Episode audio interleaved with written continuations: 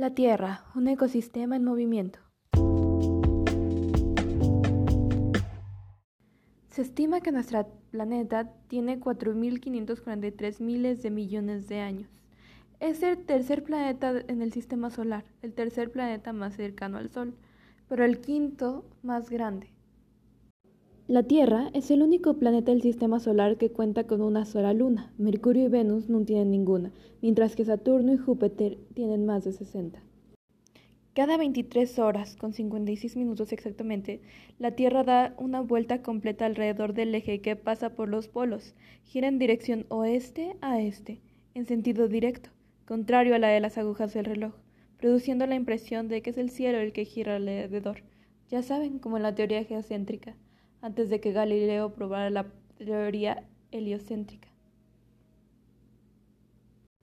Como consecuencia del movimiento de rotación de la Tierra, y ya que el Sol no puede iluminar la esfera en todo momento por completo, se producen los usos horarios, las diferentes horas alrededor del mundo.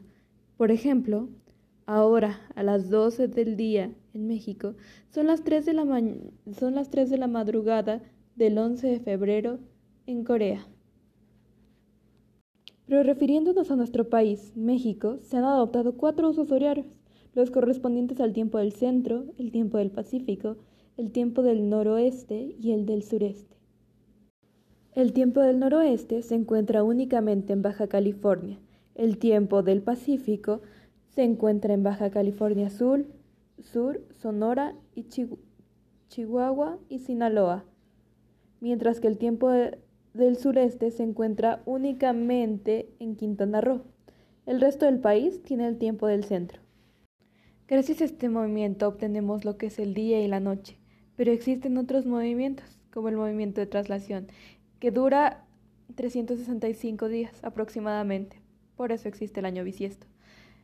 Este movimiento produce las estaciones, como el equinoccio de primavera, el solsticio de invierno, el equinoccio de otoño y el, solsticio de verano.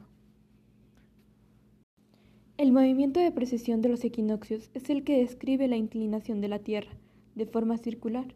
Más concretamente es el movimiento que hace el polo norte terrestre respecto al punto central de la elipse que describe la Tierra en el movimiento de traslación.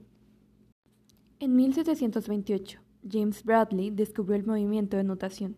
Como sabemos, la Tierra se mueve de forma circular mediante un movimiento de precesión, pero los círculos que describe no son exactos. De hecho, el movimiento de nutación lo que hace es generar oscilaciones, mm, como si dibujara un círculo con pequeñas ondas. Otro movimiento de la Tierra, el bamboleo de Chandler, que no tiene nada que ver con Chandler de Friends, fue descubierto en 1891 por el astrónomo Seth Carlo Chandler, que consiste en un movimiento oscilatorio del eje de la Tierra, que hace que se desplace hasta 9 metros de la posición predicha para un momento concreto. Y aún hoy sigue siendo un enigma. Aunque hoy muchas teorías nadie ha logrado determinar su causa. Su duración es de cerca de 433 días. Algunas teorías apuntan a que puede ser provocado por cambios en la temperatura y la salinidad de los océanos, así como por los cambios de la circulación de los mismos a causa del viento. Otras dicen que por cambios en el clima.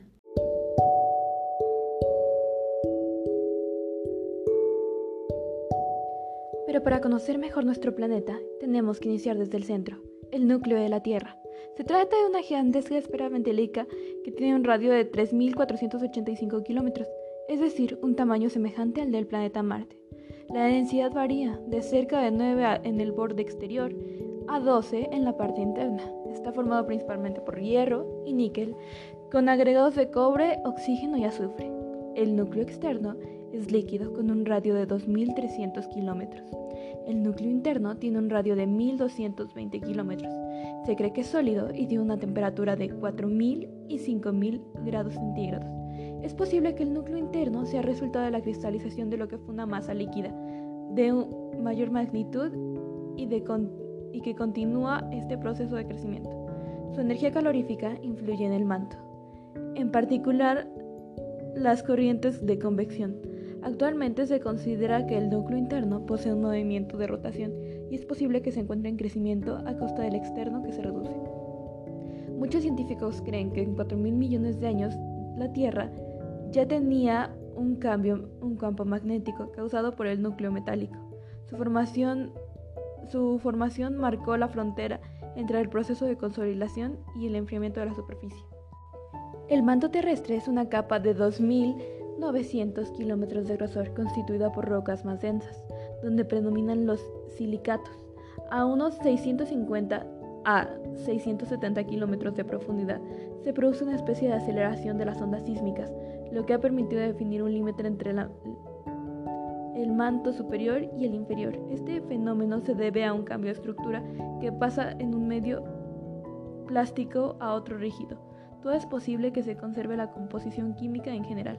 La corteza continental creció por una diferencia química del manto superior que se inició hace unos 3.800 millones de años. La corteza terrestre tiene un grosor variable que alcanza un máximo de 75 kilómetros bajo la cordillera del Himalaya y se reduce a menos de 7 kilómetros en la mayor parte de las zonas profundas. de los océanos, la corteza continental está distinta de los océanos. La capa superficial está formada por un conjunto de rocas sedimentadas con un grosor máximo de 20 a 25 kilómetros que se forma en el fondo del mar en distintas etapas de la historia geológica. La edad más antigua de estas rocas es de 3.800 millones de años. Por debajo existen rocas del tipo de la granito. Aquí se encuentran las placas tectónicas. En ella, el magma se, integra, se encuentra en un constante movimiento formando corrientes ascendentes y descendentes que dividen la litosfera en grandes bloques duros y rocosos. La litosfera, como no habíamos hablado de ella, es la capa acuífera de nuestro planeta. En ella se encuentra el mar, los ríos y muchos otros. Mar, ríos, lagos y muchos otros. También tenemos lo que es la biosfera, donde habitamos todos nosotros, que también está dentro de la litosfera.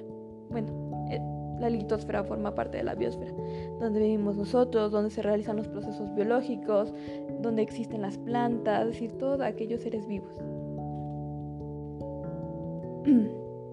El relieve terrestre es el resultado de la acción combinada de las fuerzas internas de la Tierra, o endógenas, y de las fuerzas externas de la Tierra o exógenas que actúan sobre la litosfera. Son precisamente esas fuerzas las que han contribuido a la gran variedad de relieve que observamos hoy en día y que existe en el nivel planetario. Los procesos endógenos son manifestaciones de la actividad interna de la Tierra, que al fragmentar las rocas que componen la litosfera originan elevaciones, depresiones, sismos, actividad volcánica, entre otros fenómenos. La forma en manifestarse más común es el vulcanismo o magmatismo y el tectonismo, ya saben, los temblores, las explosiones de lava. Los procesos exógenos son todos aquellos que involucran los fenómenos que ocurren fuera de la corteza terrestre. Esto gracias a la acción combinada de diversos agentes tales como la atmosféricos, viento, gravedad, temperatura, humedad, rayos y meteoritos, biológicos, animales, plantas y humanos, e hidrológicos, agua fluvial, agua marina, agua congelada o de lluvia. Los procesos exógenos tienden a eliminar las desigualdades del relieve, rebajando las partes más elevadas y rellenando las partes deprimidas, es decir, moldean el, el relieve terrestre.